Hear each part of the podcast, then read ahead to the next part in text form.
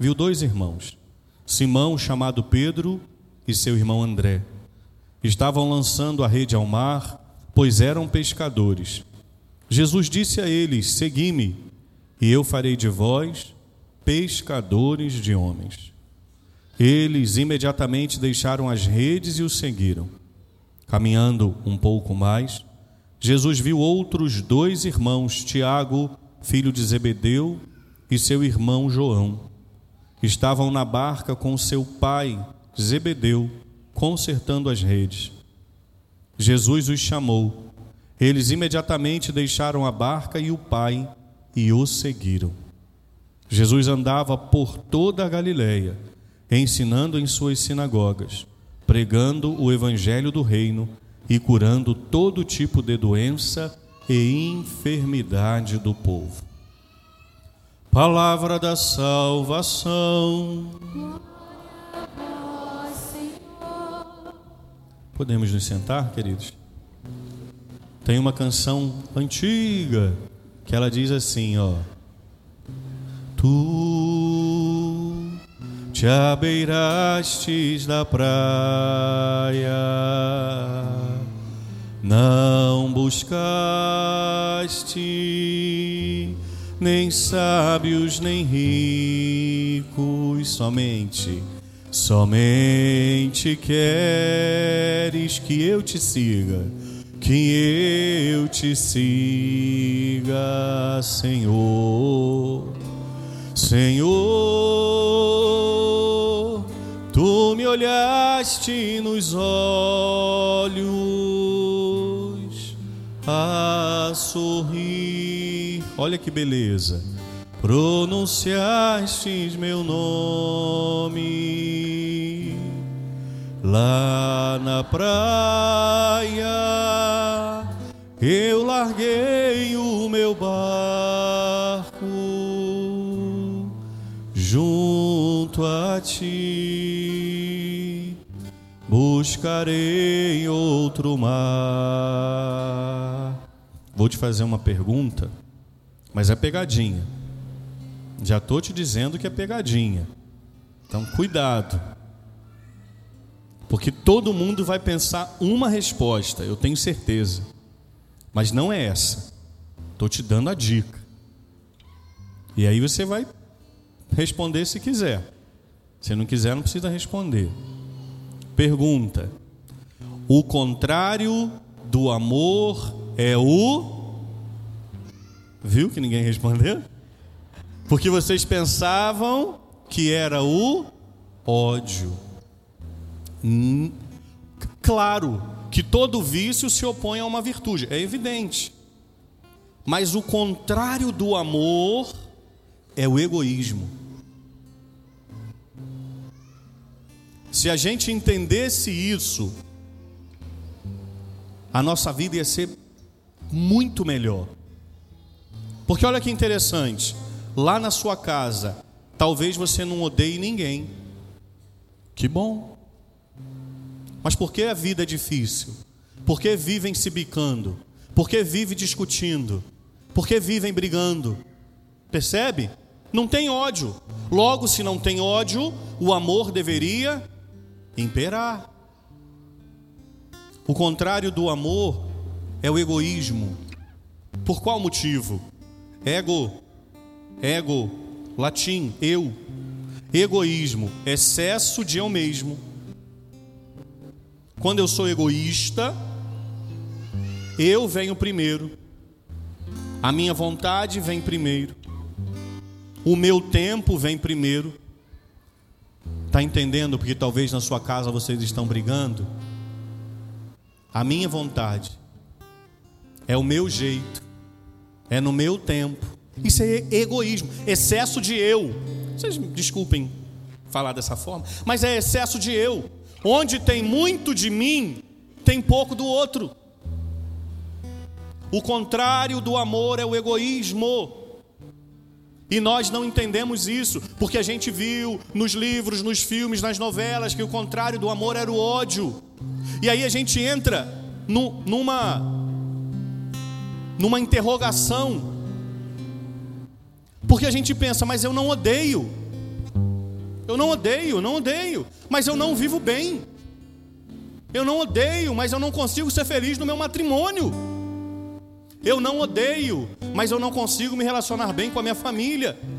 Sim, a questão não é o ódio, a questão é o egoísmo. E olha, o padre vai falar muito claro: nós somos egoístas. E não é porque somos egoístas, porque olha para mim, para minha cara de mal, veja o quanto eu sou egoísta. Não é isso.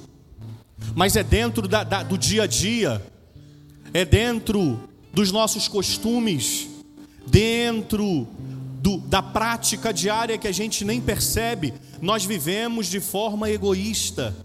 Ok, padre, entendi que o contrário do amor é o egoísmo, mas eu não entendi absolutamente nada porque o senhor está falando isso, porque o Evangelho fala de vocação, de chamado, vocare, de, de chamar. Jesus que chamou André e Pedro, Tiago e João. Pare e pensa comigo. Jesus passa e diz para aqueles homens: Vem. Eles deixam tudo e seguem Jesus. O que que eles fizeram naquela hora? Deixaram tudo deles por causa dele. O que que eles fizeram naquela hora? Amaram. Compreende? Mas eles só amaram por qual motivo? Porque eles não foram egoístas. Amor e egoísmo eles se excluem. Não dá para amar e ser egoísta. Não dá, não dá. Onde tem egoísmo, não tem amor. Onde tem amor, não tem egoísmo. Não dá. Não dá para amar e ser egoísta. É, é tipo água e óleo. Não mistura. Ah, mas eu fiz uma. Não tem detergente nessa nessa é porque na escola a gente, né? Se tiver algum nerd sentado aí, ah, mas na escola minha professora me ensinou que se eu jogar detergente, sacudir, mistura. Não tem detergente. Não tem detergente. É água e óleo. Ponto final. E não mistura. Mas eu ainda estou catando ódio. Que eu não odeio. Aqueles homens, eles tiveram a coragem de abrir mão do que era deles. Segurança, trabalho, casa, família eles deram tudo que era deles por amor de nosso Senhor Jesus Cristo. É só isso que eu queria. Eu, eu, eu já vou de verdade acabar essa homilia. Mas eu queria te mostrar só isso. A gente poderia, com esse evangelho, falar de milhão de outra coisa. Mas eu só queria te mostrar nesse evangelho o quanto aqueles homens abriram mão deles mesmos para amar nosso Senhor Jesus Cristo. Você está entendendo como é que você vai conseguir dar jeito na sua casa? Começa a abrir mão de você. Não, é padre, que estranho abrir mão de mim. Sim. Porque tem que ser do seu jeito. Porque tem que ser no seu tempo. Por que, que tem que ser? Porque essa briga. Ah, padre, mas o que a, a gente conversa e não chega numa decisão. É claro, porque vocês não estão conversando. Vocês acham que estão, mas não estão. O que está acontecendo ali, sabe o que, que é? Um monólogo de dois. Já ouviram essa expressão? Monólogo é de um só. Monólogo, mono um, logos palavra, uma palavra. Mas o que, que acontece muitas vezes? Um monólogo. O que é um monólogo? Vamos lá. Um monólogo é para gerar duas coisas. Vocês sabem o que, que gera no monólogo? Autoridade.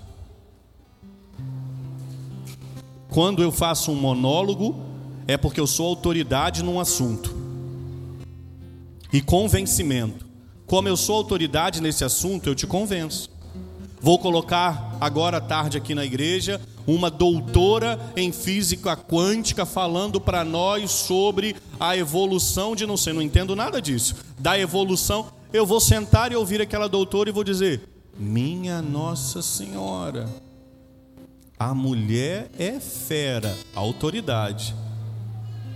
E eu entendi o que ela disse e concordo com ela, convencimento.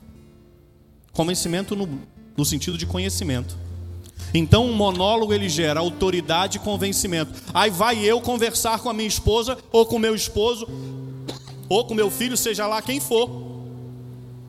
Ele de lá, ela daqui.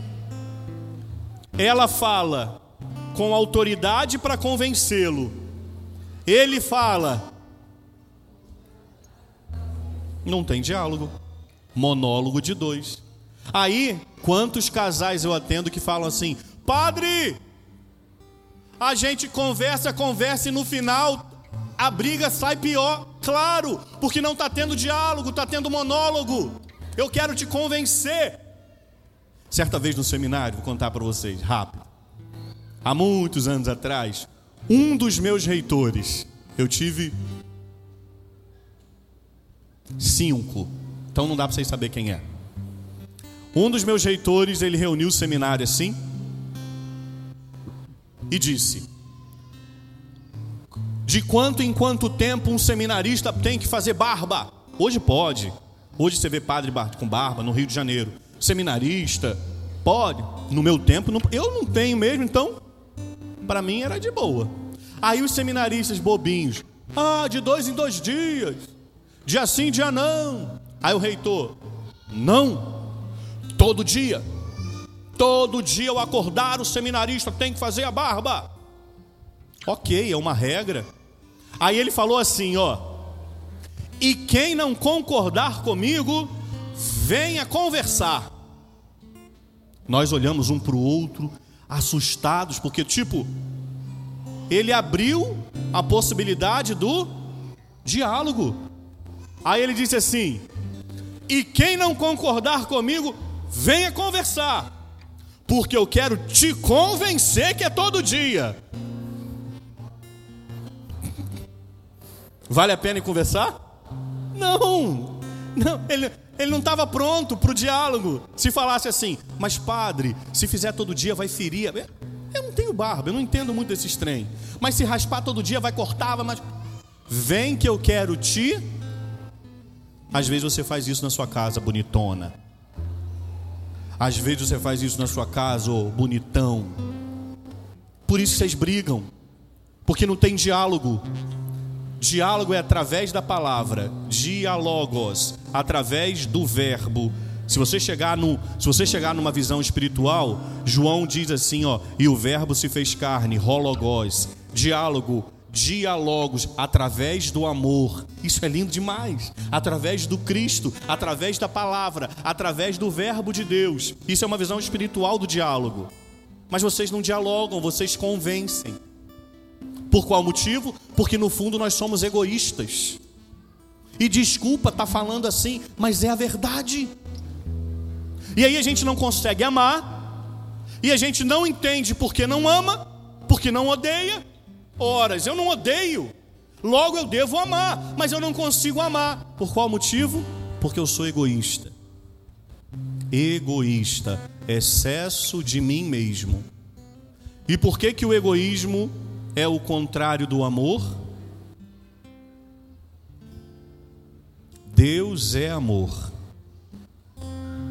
E Deus disse assim: Isto é meu corpo que é dado por vós.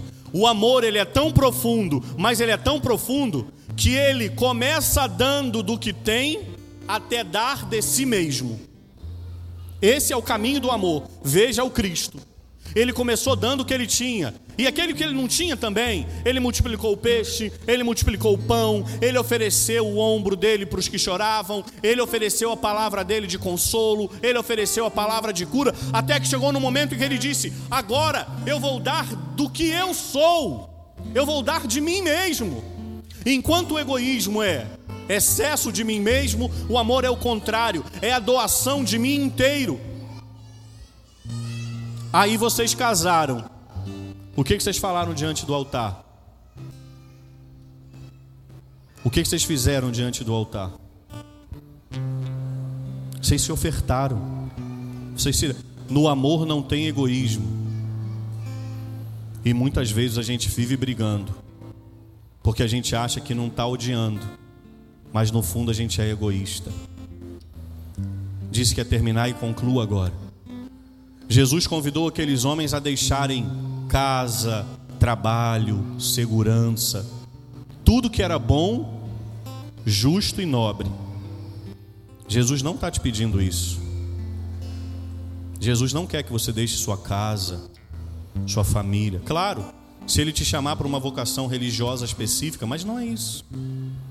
Jesus não quer que você deixe sua casa, sua família, sua esposa, seu esposo. Jesus quer que você deixe o seu egoísmo, deixa de lado. Jesus quer que você deixe o seu egoísmo, excesso de mim mesmo. Tudo eu preciso ter razão, tudo eu preciso ser o dono da verdade. Eu preciso ganhar a briga. Tem casal que é assim, sabia? Mas deixa eu te falar uma coisa. Numa discussão de casal, ninguém ganha, porque estão os dois no mesmo time. Se uma equipe perde, o goleiro perde, o meio de campo perde e o atacante perde. Todos perdem. Ah, mas eu ganhei. Eu provei para ela que eu estava certo. Ganhou? Perdeu a admiração, perdeu o carinho, perdeu o respeito. Seus filhos te viram gritando, perdeu o respeito dos filhos. Todo mundo perde. Cada um perde numa dimensão mas todos perdem. Então, queridos, essa semana, o que, eu queria te convidar? Diante de Jesus, a fazer essa experiência. Senhor, o que, que eu tenho que deixar de lado para te seguir? O que, que eu tenho que te deixar de lado? O que, que eu tenho que abandonar? Repito, não é nada que seja bom, justo e honesto. Jesus não está pedindo a sua família, o seu matrimônio, deixe para me seguir, não.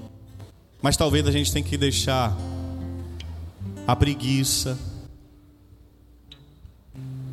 a falta de oração, a procrastinação, a mentira, a fofoca, a impaciência. Se eu escutar 100 confissões, 95 dizem: Padre, eu pequei por impaciência. Aí a pessoa diz assim: ai, padre, eu queria ser tão paciente. Aí na oração você diz: Deus, me dá paciência. Aí vai lá, teu filho, tua neta, sei lá quem, e fica assim na panela, ó. Pim, pim, pim, pim, pim, pim, pim, pim, pim, pim, pim, pim. Qual foi a oração que você tinha acabado de pedir para Deus? Deus, me dá Aí Deus te deu a oportunidade de exercitar a paciência. E tá lá a criança, tá pim, pim, pim, pim, pim, pim, pim. Aí você fala: "Ô oh, desgraça, sai, peste!"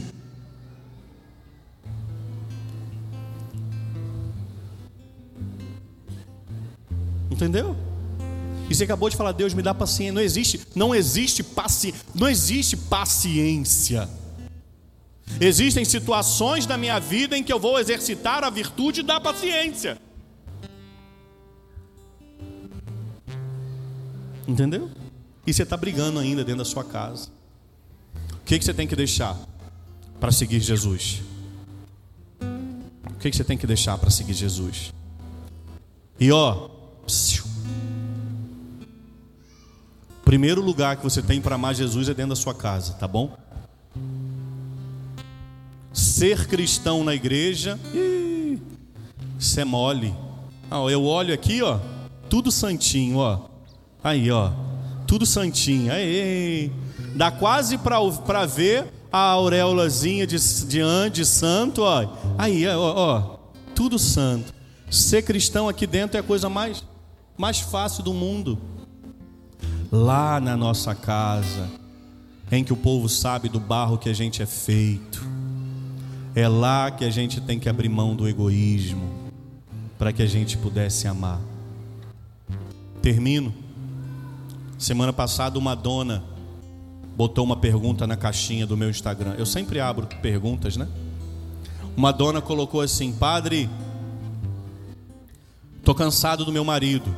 Ontem também colocou assim, muito parecido. Mas não foi de ontem não. Foi da semana passada. Padre, tô cansado do meu marido. Meu marido bebe e é grosseiro. Não sei mais o que fazer. E eu comecei a resposta dizendo assim para a moça, para a senhora: Vou te dar um conselho que eu vou ser cancelado. Mas não tem problema. Eu não me preocupo com isso. Conselho que eu dei para a senhora: ame o seu marido. O pecado nos afasta de quem nós somos. Talvez o seu marido não saiba quem ele seja, porque o vício fez com que ele se esquecesse. Mas você sabe quem é o homem que você se apaixonou. Então ame o seu marido, porque o seu amor vai gerar nele constrangimento. E não constrangimento ruim, porque quando a gente fala em constrangimento, a gente pensa em vergonha. Não. Mas é um constrangimento no sentido: meu Deus, eu faço tudo isso e quando eu chego em casa, ao invés dela me falar com uma grosseria, ela me trata com amor. Que amor é esse dessa mulher que consegue me amar mesmo no meu vício? Aí talvez você esteja pensando, padre, mas e se ele não mudar? Ela amou. E é isso que importa até o fim.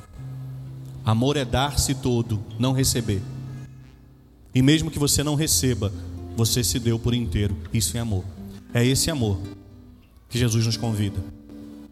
O problema é que a gente não sabe amar assim. A gente ama assim, ó. Dá aqui e recebe aqui. Por isso que muitas vezes você briga com Deus. Você já brigou com Deus? Já ficou chateado com Ele? Porque talvez você estivesse esperando resposta. Puxa, Padre, fiz uma novena e duas promessas e não aconteceu o que eu queria. E quem disse que tem que acontecer? Ele já te amou primeiro. Ele não tem que fazer nada. Ele já te amou primeiro. Isso é meu corpo e isso é meu sangue que é dado por vós. Nada maior do que isso Deus pode fazer. Não porque Ele não pode, é porque não existe algo maior do que Deus se oferecer a nós então o que nos cabe? Amá-lo de volta. O que, você tem que abandonar para amar a Deus sobre todas as coisas? Pergunta ao Senhor na sua oração. Tenho certeza absoluta que se você chegar a essa resposta, o seu convívio familiar vai melhorar muito. E, consequentemente, a sua vida de oração também. Peçamos a Deus então a graça nessa Santa Missa de abrir mão